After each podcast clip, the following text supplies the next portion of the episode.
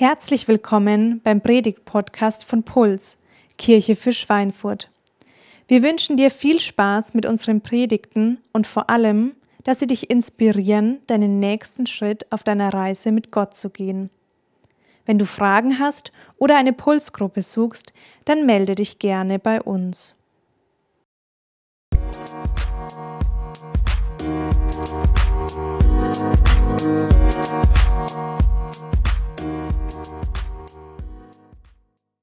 Jesus. Jesus ist der Mittelpunkt unserer Kirche, der Mittelpunkt der Pulskirche. Es geht immer und immer wieder und immer um Jesus. Vielleicht hat der eine oder andere schon irgendwie das bemerkt. Ähm, wir haben als Mission Statement formuliert für unsere Kirche, ähm, Jesus zu kennen und Jesus bekannt zu machen. Darum geht es uns, Jesus zu kennen und zwar immer mehr und immer tiefer auch kennenzulernen und ihn bekannt zu machen. Und ähm, weil es darum geht, Jesus zu kennen, deswegen machen wir auch diese Predigtserie. Es gibt Leute, die sagen, man nennt diese Leute Agnostiker, die sagen, falls es einen Gott gibt, kann man gar nichts über ihn sagen. Man kann ihn nicht erkennen. Ähm, man kann keine Aussage über ihn machen. Und das stimmt. Das stimmt, es sei denn, dass dieser Gott sich selber vorstellt. Es sei denn, dass dieser Gott selber was über, über sich sagt, dass er sich offenbart, wie das so in, in der Fachsprache heißt. Ähm, Menschen machen sich alle möglichen Vorstellungen über Jesus. Das war schon damals so, als er hier auf der Erde war. Das ist bis heute so. Es gibt die unterschiedlichsten Vorstellungen, wer er war, was er wollte. Also religiöser Lehrer wird er von vielen genannt oder ein Rebell, ein, ein Friedensaktivist oder ein Sozialreformer, irgendwie ein Freak war, muss er gewesen sein. Ähm, ein Unruhestifter, ein Idealist, ein tragischer Held, was auch immer. Es gibt so viele ähm, Ideen über diesen Jesus. Allerdings, es kommt nicht darauf an, wie wir uns Jesus vorstellen, sondern es kommt darauf an, wie er sich uns vorstellt. Es kommt nicht darauf an, wie wir uns Jesus vorstellen, sondern es kommt darauf an, wie er sich uns vorstellt.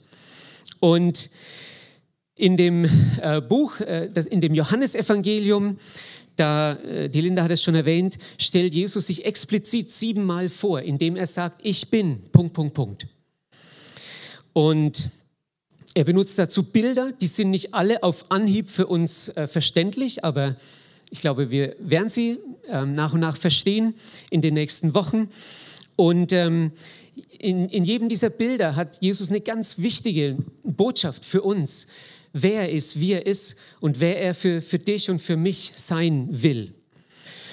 Und es ist eigentlich egal, äh, ob du dich selber schon verstehst als jemand, der, ich nenne es mal, zum Team Jesus dazugehört, oder ob du jemand bist, der einfach eine Menge Fragen noch hat, eine, äh, eine Menge Zweifel hat, der irgendwie auf der Suche noch nach der Wahrheit ist.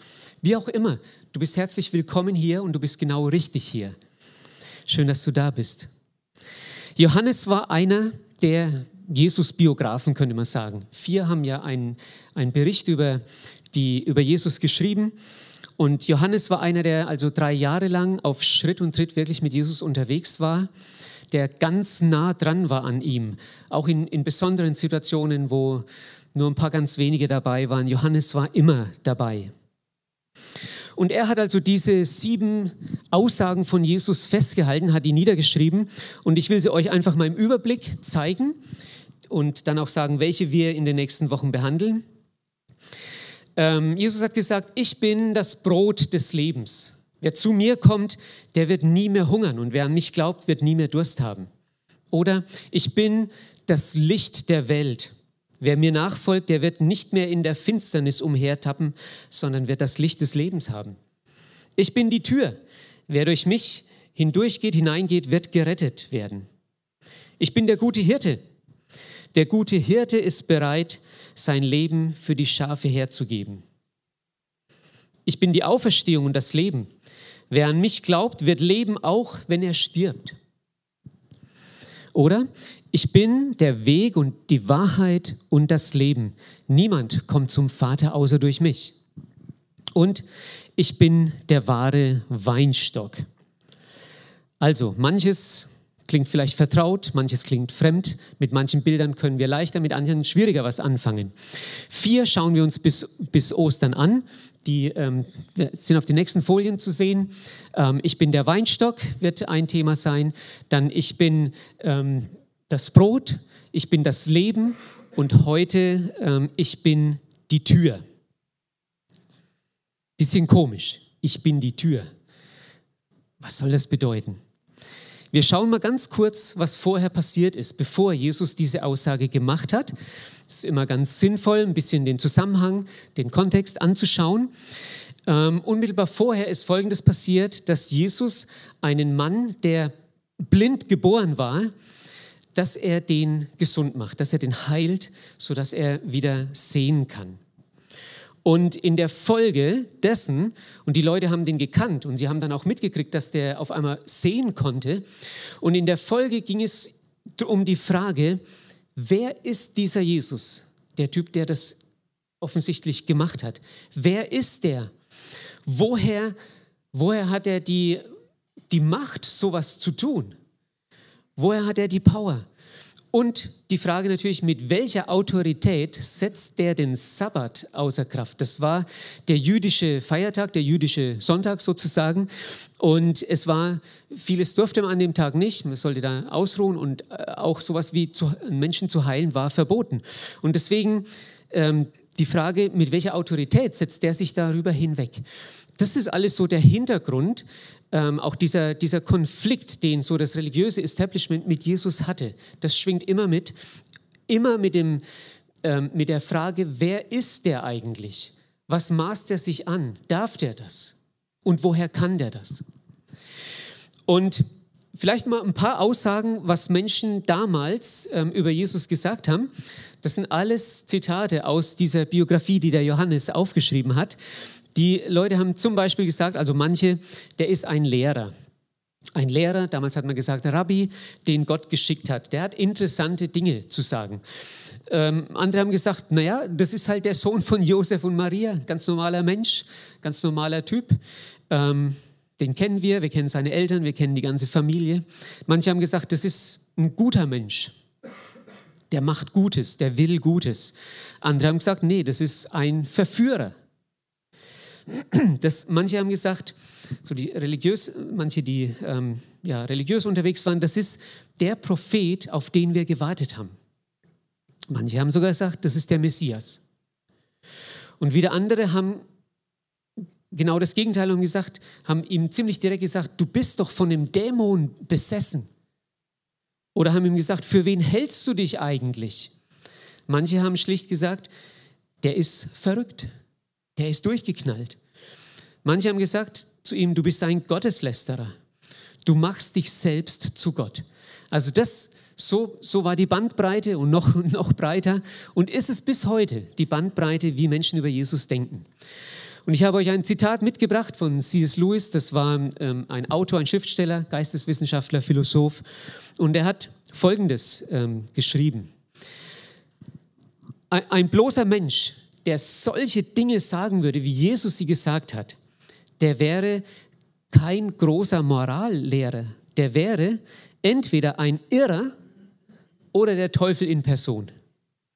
Wir müssen uns deshalb entscheiden, entweder war und ist dieser Mensch genau der, der er zu sein behauptete, nämlich Gottes Sohn, oder er war ein Narr oder Schlimmeres.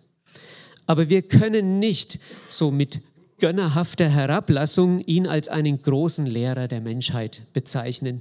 Das war nie seine Absicht und diese Möglichkeit hat er uns nicht offen gelassen. Das geht nicht.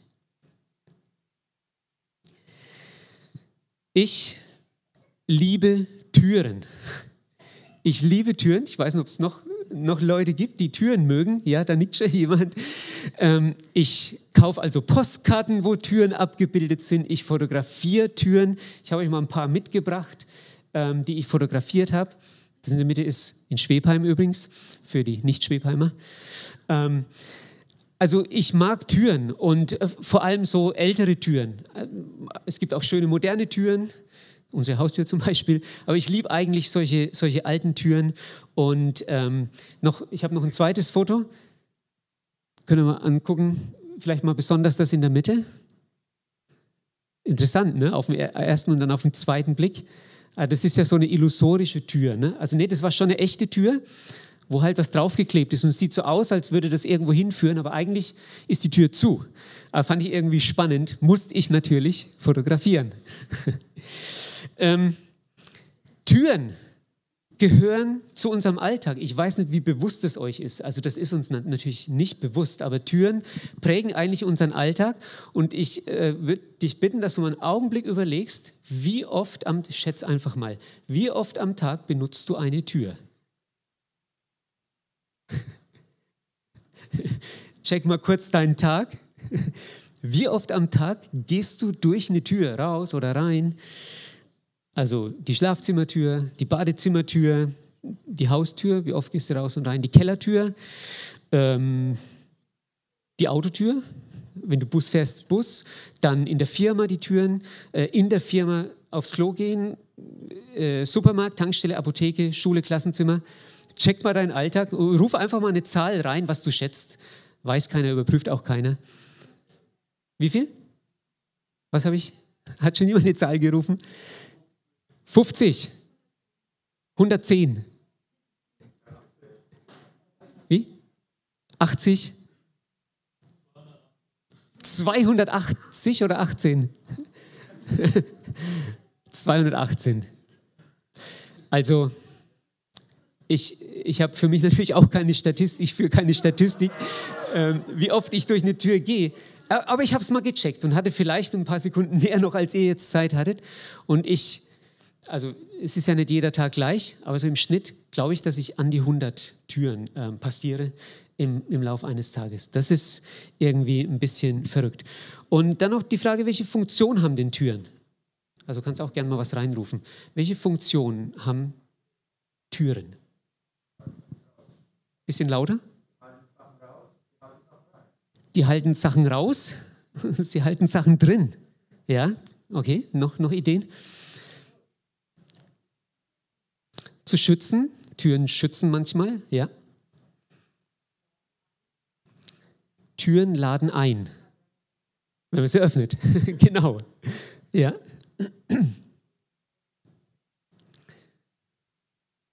Noch Ideen, wozu Türen da sind? Zum Öffnen, ja, genau. Ne? Also manchmal sind sie offen, manchmal sind sie geschlossen, manchmal sind sie verschlossen. Und irgendwie trennen sie immer so ein drinnen vom draußen. Ja? Hat eine Tür an sich. Dann gibt es so Drehtüren. Ich habe das als Kind geliebt, solche Drehtüren, wo man im Kreis gehen kann. 10, 15 Mal. Mal drin, mal draußen. So macht irgendwie Spaß. Und, und Türen schaffen eine Verbindung zwischen einem drinnen und einem, einem draußen irgendwie.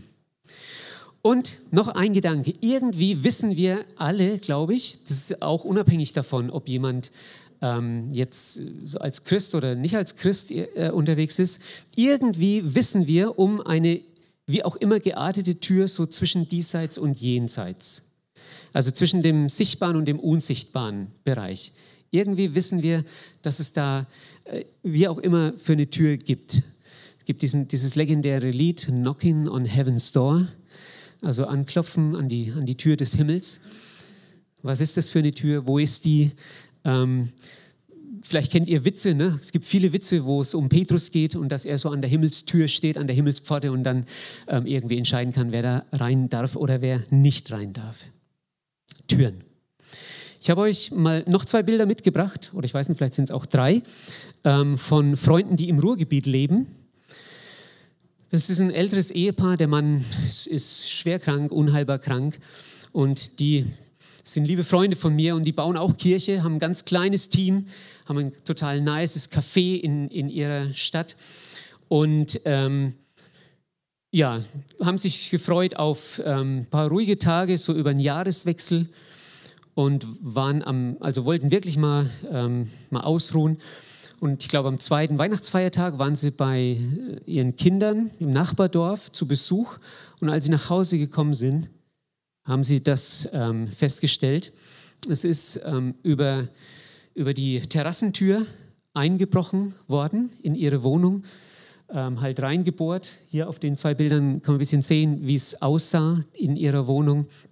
Ähm, Laptops, zwei Laptops geklaut, das, die, die Bargeldkasse von ihrem Café, ähm, äh, Schmuck, also Familienschmuck, so Erbstücke hatten sie ein paar, sogar Klamotten und so weiter.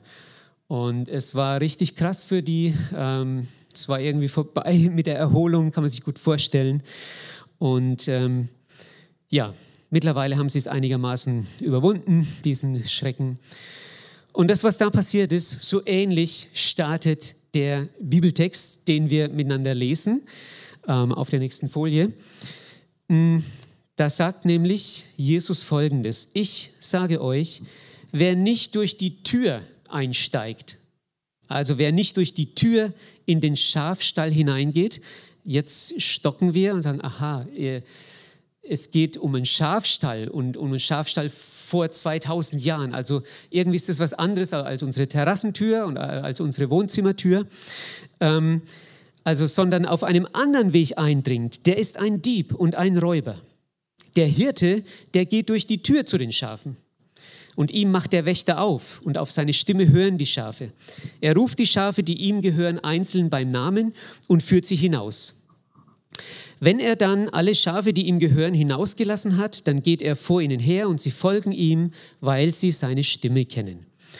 Einem Fremden werden sie nicht folgen, sie laufen vor ihm davon, weil sie seine Stimme nicht kennen.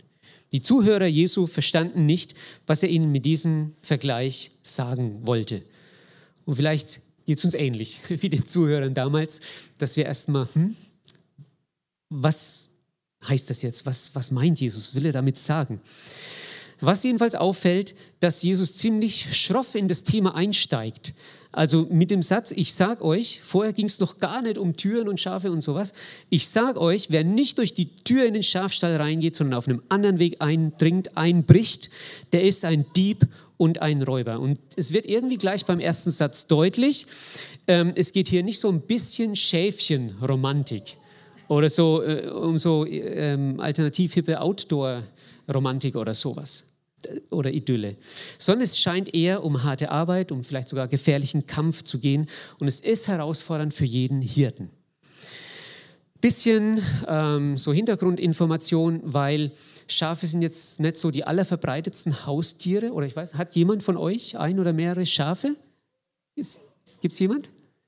Nee, äh, wäre wär schön gewesen. Also wir haben sogar einen Nachbarn, der einige Schafe hat, der sich einige Schafe hält. Aber in, in der biblischen Zeit waren äh, Schafe wirklich das äh, häufigste Haustier. Das hat Milch geliefert, Fleisch, Wolle, Leder. Nächste Folie kann man schon mal zeigen. Ähm, und den Reichtum eines Mannes oder einer Sippe konnte man ablesen daran, wie viele Schafe jemand hatte. Und es war so, dass diese Schafe tagsüber ähm, von einem Hirten in den Herden halt auf die Weide irgendwo hingeführt wurden, ähm, halt dorthin, wo ausreichend Wasser war, wo ausreichend Nahrung war. Und es hat auch dazu gehört, diese Schafe sind ziemlich wehrlose Tiere, schutzlose Tiere, die auch zu schützen, zu verteidigen gegenüber wilden Tieren. Und wenn es Abend war, hat der Hirte dann die Schafe wieder ähm, zusammengetrieben in einem Schafstall. Der Schafstall, vielleicht mal nächstes Bild, äh, der Schafstall war äh, damals nicht irgendwie ein festes Haus. Das waren sogenannte Hürden, Schafhürde. Das war was, was notdürftig so vor Wind und Regen geschützt hat, manchmal komplett unbedacht auch, ohne Dach. Und war oft eben mit Steinen ein bisschen gemauert, mit einer Steinmauer oder so umgeben, mit Dornengestrüpp. Und das sollte dafür sorgen, Diebe und äh, auch wilde Tiere natürlich fernzuhalten. Ähm, zur Zeit von Jesus war es üblich, dass mehrere verschiedene Herden äh, abends dann so gemeinsam in so einen Schafstall zusammengetrieben wurden. Und ein einzelner Hirte konnte dann einfach so als Wächter den Eingang, das war jetzt keine Tür mit Vorhängeschloss oder sowas, äh, sondern das war halt eine offene Stelle ähm, in der Mauer, konnte das dann quasi bewachen. Und morgens dann hat der Hirte halt jeder so sein, seine Herde wieder gerufen, zu sich gerufen und die haben die Stimme auch erkannt, haben sich bei ihm gesammelt und ging es wieder raus auf die Weide. ein paar Gedanken zu dem Text, den wir nochmal auf der Folie sehen.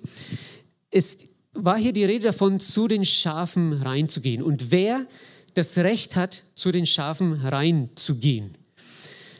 Ein historischer Aspekt dazu ist, es ging, die, die Menschen damals haben ja auf den Messias gewartet.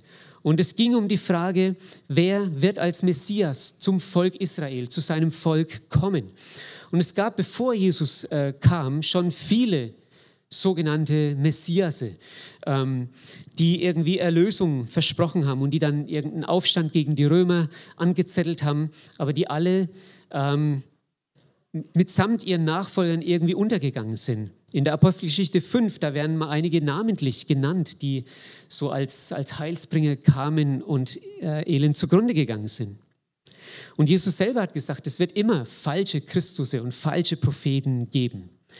Aber so jetzt im, im übertragenen Sinn. Im übertragenen Sinn ist die Frage, ähm, wer, wer hat Zugang zu, meinem, zu deinem Herzen? Wer hat Zugang und darf Zugang haben zu deinem Leben? Wer meint es wirklich gut mit mir? Wer kann mir wirklich helfen? Wer ist das? Hm. Stellt euch jetzt mal vor, das ist eine schöne Vorstellung, ähm, wir feiern als Pulskirche wieder Feste, das wird auch bald so sein, ähm, so wie wir das lieben, mit ganz vielen Leuten einfach abzuhängen, Feste zu feiern, schön zu grillen, Bierchen zu trinken, mit vielen Leuten, mit vielen Kindern. Und es fängt irgendwo an, ein Kind zu weinen. Und es ist so, dass jede Mutter, ähm, auch wenn viele Kinder da sind, erkennt, wenn ihr Kind weint. Das ist einfach so. Ich, ich glaube, dass wir als Väter, also ich jedenfalls, nicht ganz so gut da drin sind, aber bei Müttern ist es so, die wissen sofort, wenn das ihr Kind ist, was da gerade zu schreien anfängt. Das ist ein Kennen. Und sowas ähnliches, sowas ähnliches gibt es auch hier in, in dem, was Jesus erzählt, nämlich in der Beziehung zwischen Hirten und, und Schafen. Und das ist übrigens auch bei unserem Nachbarn so. Ne? Der kennt wirklich jedes seiner Schafe, der kann die unterscheiden. Mir fällt es schwer, die unter zu unterscheiden, aber er kann die unterscheiden. Und der kennt wirklich jedes mit Namen. Und die hören auch drauf, wenn er die ruft. Und wenn die aus einem Wurf stammen, dann haben die so Namen wie Jakob und Esau oder Max und Moritz. So, also ne? jedes hat einen Namen und, und hört auf ihn, hört auf seine Stimme.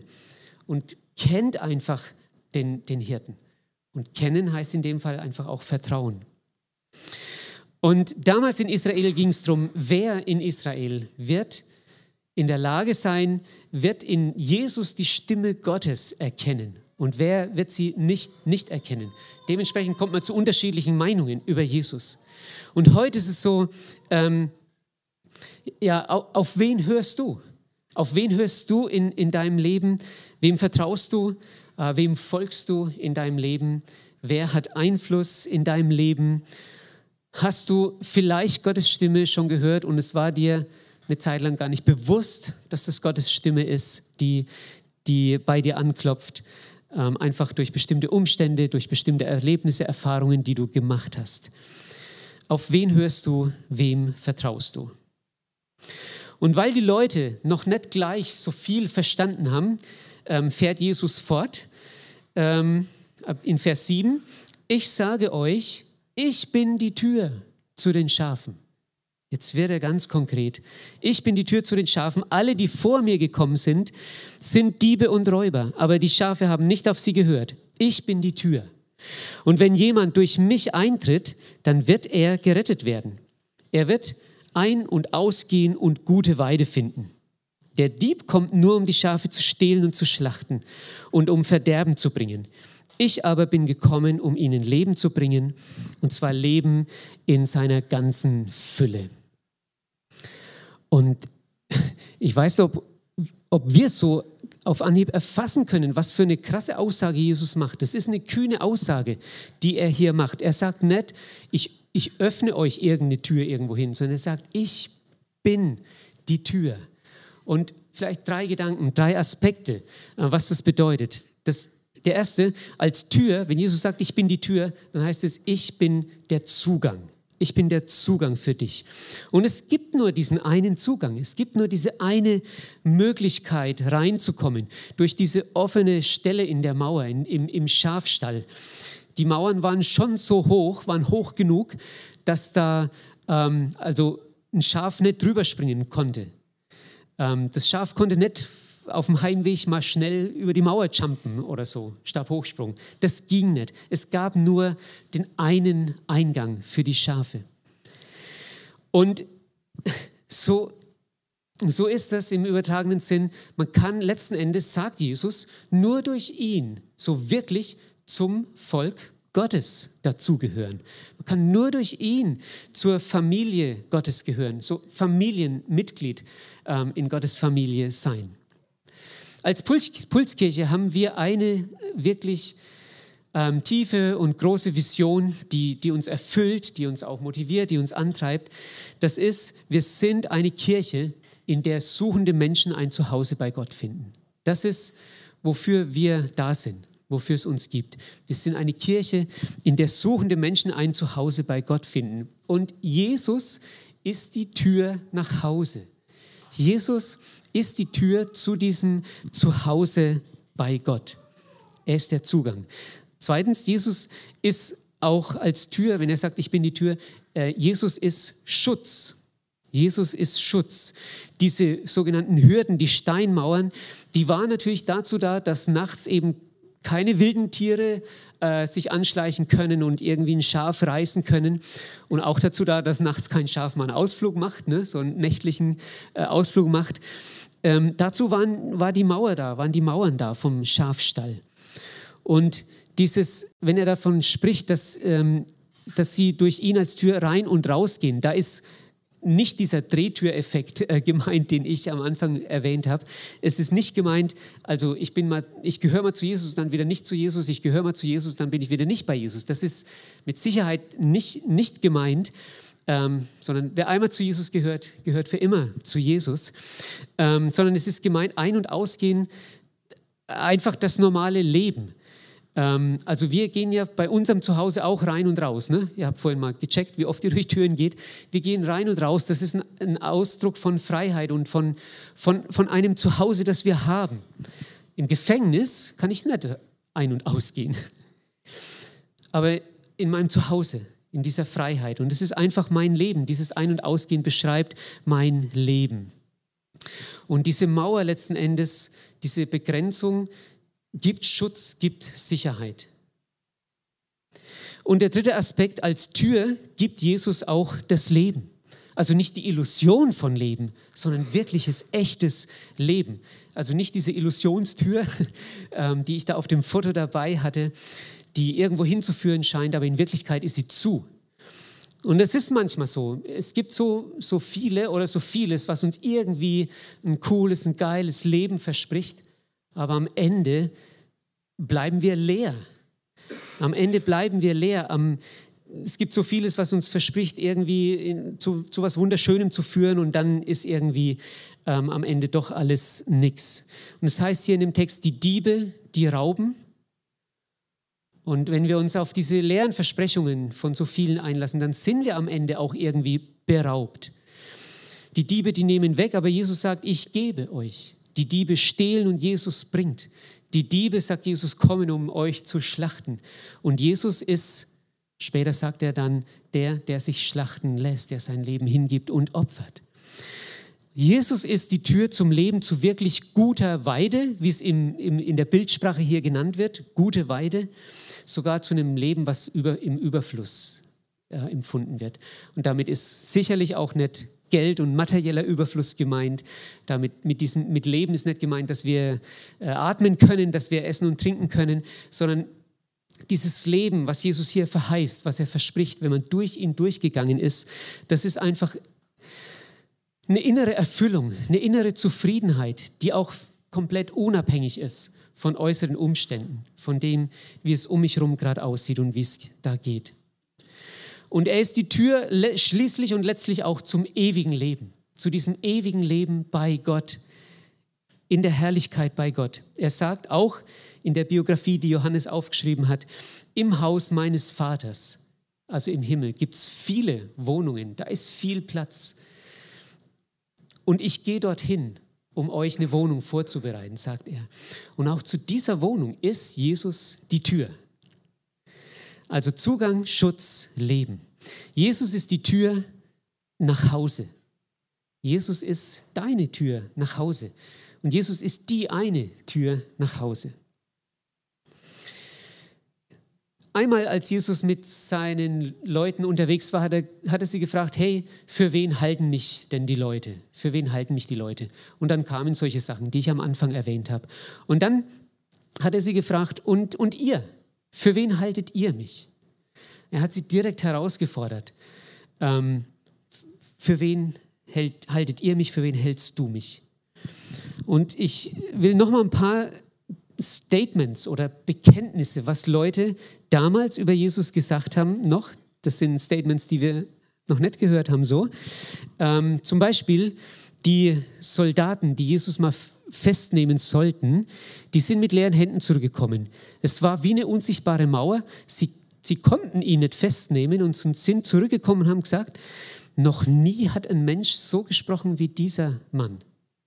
Also irgendwie haben sie was empfunden, was erlebt. Das war unvergleichlich, das war anders. Noch nie hat jemand so gesprochen wie dieser Mann. Oder in einem Dorf in Israel, in Samaria, ähm, da gab es Dorfbewohner und die haben von einer Frau, die hat an einem Brunnen so eine, eine Begegnung mit Jesus gehabt und hat allen davon erzählt. Und die sagen ähm, eine Weile später, ein paar Stunden später, wir glauben jetzt nicht mehr nur aufgrund von dem, was du uns erzählt hast, sondern wir haben jetzt mit eigenen Ohren gehört und wissen, dass er wirklich der Retter der Welt ist. Oder Petrus, der war ja immer so ein bisschen das Sprachrohr ähm, von, von den Azubis von Jesus. Ähm, er sagt irgendwann, wir glauben und wir haben erkannt, dass du, Jesus, der Heilige bist, den Gott gesandt hat. Und sogar ein römischer Hauptmann, also nicht ein, ein frommer Mensch oder so, ein römischer Hauptmann, und seine Soldaten, die haben, am, die haben die Kreuzigung miterlebt und die haben am, am Grab Wache gehalten und die sind total erschrocken, was im Zusammenhang der Auferstehung von Jesus so abgegangen ist, dass die Erde gebebt hat. Ähm, und dieser römische Hauptmann sagt, dieser Mann war wirklich Gottes Sohn. Er kommt an den Punkt, wo er sagt, das war wirklich Gottes Sohn. Und einer von den Jüngern von Jesus sagt mal, nachdem Jesus als Auferstandener plötzlich in ihrer Mitte steht, er geht auf die Knie und sagt, mein Herr und mein Gott. Und Jesus widerspricht ihm nicht. Er lässt es zu, dass Thomas das so sagt. Ich möchte zum Schluss noch auf eine Bibelstelle aus dem Alten Testament, aus dem ersten Teil der Bibel eingehen. Ich glaube, dass das notwendig ist für die ganze Serie, für diese ganzen sogenannten Ich bin-Worte, wo Jesus siebenmal sagt, ich bin. Diese Stelle aus dem Alten Testament steht im zweiten Buch Mose. Da war der Kontext, dass das Volk Israel versklavt war. Sie waren im Exil, in der Sklaverei. Und Gott hat ähm, beschlossen, dass er sie dort rausholen wird und er schickt den Mose und sagt, du sollst sie dort rausführen. Mose hat ein paar Bedenken, verständlicherweise, und ähm, hat ein paar Einwände und stellt Gott einige Fragen. Und an einer Stelle heißt es dann, Mose antwortete Gott, wenn ich zu den Israeliten komme und ihnen sage, der Gott eurer Vorfahren hat mich euch geschickt also um euch, um euer Führer zu sein. Und wenn sie mich fragen, ja, wie heißt er denn? Was soll ich ihnen dann sagen? Und Gott antwortete, ich bin, der ich bin. Darum sagt den Israeliten, der ich bin, hat mich zu euch geschickt. Ich bin, der ich bin. Also Mose brauchte irgendwie eine Legitimation gegenüber dem Volk, ähm, dass er wirklich von Gott beauftragt ist, sie ihr Führer zu sein, sie aus dem Exil zu führen. Und deshalb fragt er Gott nach seinem Namen. Und erinnert euch nochmal, es kommt nicht darauf an, wie wir uns Gott vorstellen, sondern wie Gott sich uns vorstellt. Und er stellt sich dem Moses so vor, indem er sagt, ich bin, der ich bin. Und das zwar jetzt nicht eine Verlegenheitsantwort, dass er nicht richtig wusste, dass er vergessen hat, was sein Name ist. Das, sowas war das nicht. Sondern ich bin, der ich bin. Oder man kann das noch anders übersetzen, auch ich werde sein, der ich sein werde. Ich bin der, der da ist. Ich bin für euch da. Das ist alles, was mitschwingt in diesem Namen, mit dem Gott sich vorgestellt hat. Bei Jesus ging es um seine Legitimation als Messias. Es wurde angezweifelt und diskutiert und angefeindet, ob er wirklich von Gott ist, ob er der erwartete Messias ist. Und es ist, wenn Jesus sagt, ich bin die Tür, ich bin ähm, das Brot des Lebens und so weiter. Das ist irgendwie anders, als wenn ich sage, ich bin der Christian oder ich bin Mitarbeiter beim, äh, beim Verein Levi e.V. Das ist was anderes. Wenn Jesus diese Aussagen gemacht hat, dann haben seine Zuhörer seinen Anspruch gehört und verstanden. Sie haben verstanden, er sagt, ich bin Gott. Und er hat es ein paar Mal noch deutlicher gesagt. Zum Beispiel sagt er, bevor Abraham geboren wurde, bin ich. Also da war auch, ist auch wieder dieses Ich bin. Bevor Abraham geboren wurde, bin ich. Das war der Stammvater der Juden, auf den waren sie alle stolz. Den kannte jeder. Der hat aber vor ein paar tausend Jahre vorher gelebt. Und Jesus sagt, bevor Abraham war, bin nicht war ich, sondern bin ich. Oder er sagt, wer mich sieht, der sieht den, der mich gesandt hat.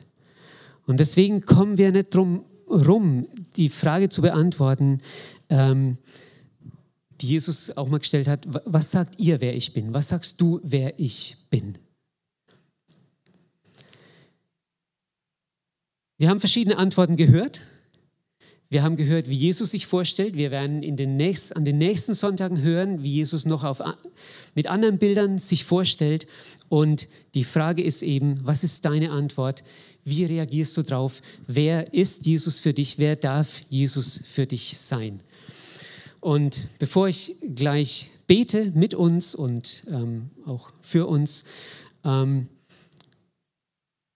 inwiefern könnte dich das betreffen, diese Aussage, ich bin die Tür. Ich bin die Tür, wer durch mich durchgeht, der wird gerettet. Vielleicht bist du jemand, für, für den es wirklich zum allerersten Mal in seinem Leben irgendwie dran ist, diese Tür auch, also da durchzugehen, die zu benutzen, die anzuwenden. Vielleicht bist du jemand, der so eine Art Heimweh verspürt so eine Art Sehnsucht irgendwie in seinem Herzen verspürt nach einem Zuhause, nach dem Zuhause bei Gott letztlich. Vielleicht bist du jemand, der irgendwie diese Sehnsucht hat, so diesen Zugang auch zur, zu Gottes Familie irgendwie zu haben. Und dann kannst du gleich ich werde, wenn ich bete, einen Moment Pause auch machen, dann mitbeten. Aber vielleicht bist du jemand, der irgendwie den Wunsch hat, ähm, das Zuhause auch so richtig wieder als ein Zuhause zu erleben. Zugang zu Gottes Familie zu suchen, Familienanschluss zu haben, zu finden, neu zu finden vielleicht dann komm in eine von unseren Pulsgruppen, von den Kleingruppen, die sich an verschiedenen Orten und an verschiedenen Tagen treffen und erleb dort ähm, Familie. Äh, vielleicht geht es dir aber auch so, dass du das noch nicht kannst. Dass du einfach noch nicht sicher bist, ob du durch diese Tür, die Jesus ist, ob du da durchgehen willst. Und das ist okay, äh, wenn du das noch nicht äh, machen kannst jetzt. Aber vielleicht nimmst du dir dann vor, Jesus doch auch noch mehr kennenzulernen, wie er sich vorstellt. Vielleicht nimmst du dir vor, entscheidest dich, auch die nächsten Gottesdienste, alle 14 Tage, ähm, hier zu sein und, und ähm, reinzuhören. Vielleicht bist du jemand, der morgen oder in der kommenden Woche ganz bewusst anderen Menschen durch Jesus als Tür begegnen will. Nicht einfach dem anderen so. Ähm, gegenübertritt, sondern sagt, ich will ganz bewusst, bevor ich, äh, wenn ich an ihn denke oder bevor ich mit ihm rede, durch die Tür Jesus durchgehen. Dann wirst du anders mit Menschen reden, Menschen eventuell anders begegnen. Und vielleicht bist du jemand, der schon lange durchgegangen ist, durch Jesus als diese Tür zu Gott, der weiß, Jesus ist für mich gestorben, Jesus hat für mich alles klar gemacht, Jesus ist für mich der Zugang zu Gott. Ich darf Kind, wir haben es vorhin gesungen, Sohn oder Tochter von Gott sein. Ich, hab, ich gehöre zu dieser Familie Gottes. Nochmal in diesem Bild von den Schafen, die ähm, abends rein, tagsüber rausgehen. Vielleicht dürfen wir in, die, in dem Bild auch das sehen, dieses Rausgehen. Ähm, warum geht das Bild, das Schaf im Bild immer tagsüber raus? Ähm, wo, wohin gehen wir raus? Ich denke, wir gehen auch raus, in Anführungszeichen, um anderen Menschen ähm, was von dem Hirten irgendwie zu zeigen, zu erzählen, anderen zu zeigen, wer Jesus ist, wie es bei Jesus ist. Das, was uns als Pulskirche so sehr antreibt, dass es immer und immer um Jesus geht. Ich möchte jetzt beten. Ich lade ein, dass wir schon dazu aufstehen, weil wir dann danach auch ja singen, dass wir stehen.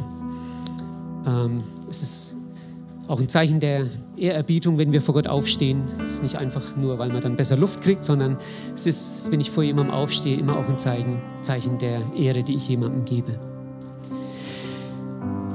Jesus, danke, dass du real bist. Hm, real bist, unabhängig von, von dem, was wir gerade fühlen oder empfinden. Vielen Dank, dass du uns nicht so im Blindflug lässt, sondern dass du dich zeigst, mitteilst, offenbarst, dass du sagst, wer du bist, wie du bist, äh, was du möchtest, was du Gutes uns anbietest. Vielen Dank, Jesus, dass, man, dass es möglich ist, dir zu begegnen, dass es möglich ist, dich kennenzulernen und dass es vor allem möglich ist, mit dir zu leben. Danke, dass du uns den Zugang zum Himmel, den Zugang zum lebendigen Gott ähm, geöffnet hast. Danke, dass du die Tür dorthin bist. Und ich persönlich möchte dir danken, dass ich vor vielen Jahren einfach ähm, ja, diesen Schritt habe machen dürfen und bin durchgegangen und weiß seitdem, dass der lebendige Gott mein Vater im Himmel ist. Und ich möchte beten für, für die im Raum hier, die einfach eine Sehnsucht im Herzen spüren, vielleicht auch noch irgendwas spüren, was irgendwie zurückhält, ähm, was noch zögern lässt, aber im Grunde so spüren, wie da etwas zieht, wie da jemand zieht, wie du es bist, der an ihrem Herzen arbeitet und einlädt und wirbt und lockt und liebt. Und da bete ich einfach, wenn das deine Situation ist, dass du, wenn du möchtest, einfach im Stillen ähm, auch eine Antwort jetzt geben kannst, Jesus geben kannst und sagen kannst, ja, Jesus, sei du die Tür für mich. Ich will durchgehen, ich will diese Rettung in Anspruch nehmen, die du gibst.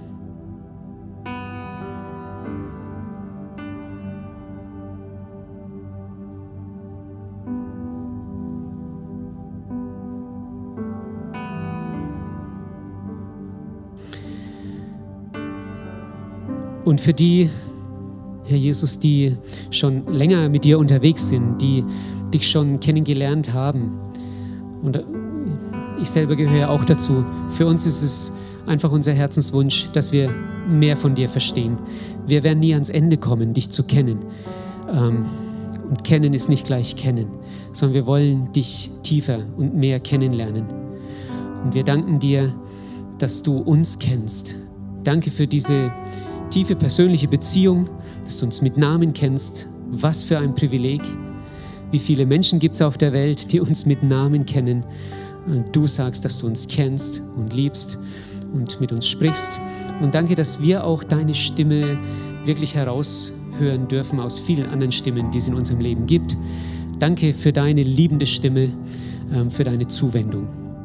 Und ich bete darum, dass wenn wir so diesen Impuls haben, dass wir auch durch dich als Tür hindurchgehen, wenn wir anderen Menschen begegnen, ähm, dass du uns daran erinnerst. Vielleicht heute Nachmittag oder heute Abend oder morgen oder übermorgen. Aber dass wir dann, wenn vielleicht gerade auch irgendwo Stress ist oder äh, Spannung oder was auch immer, dass wir uns erinnern, dass du die Tür bist, durch die wir auch zu einem anderen Menschen hingehen dürfen. Jesus, ich bin gespannt, ich möchte einfach noch viel mehr lernen über dich. Ähm, danke, dass du die Tür bist und noch viel, so viel mehr für mich und für uns bist und sein möchtest. Lass uns mitnehmen, Herr, was du heute reingelegt hast in, in das Herz von jedem von uns hier. Amen.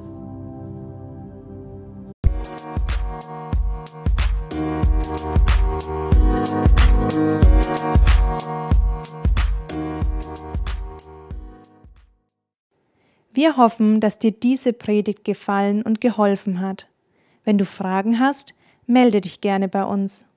Alle Infos findest du auf www.puls-kirche.de.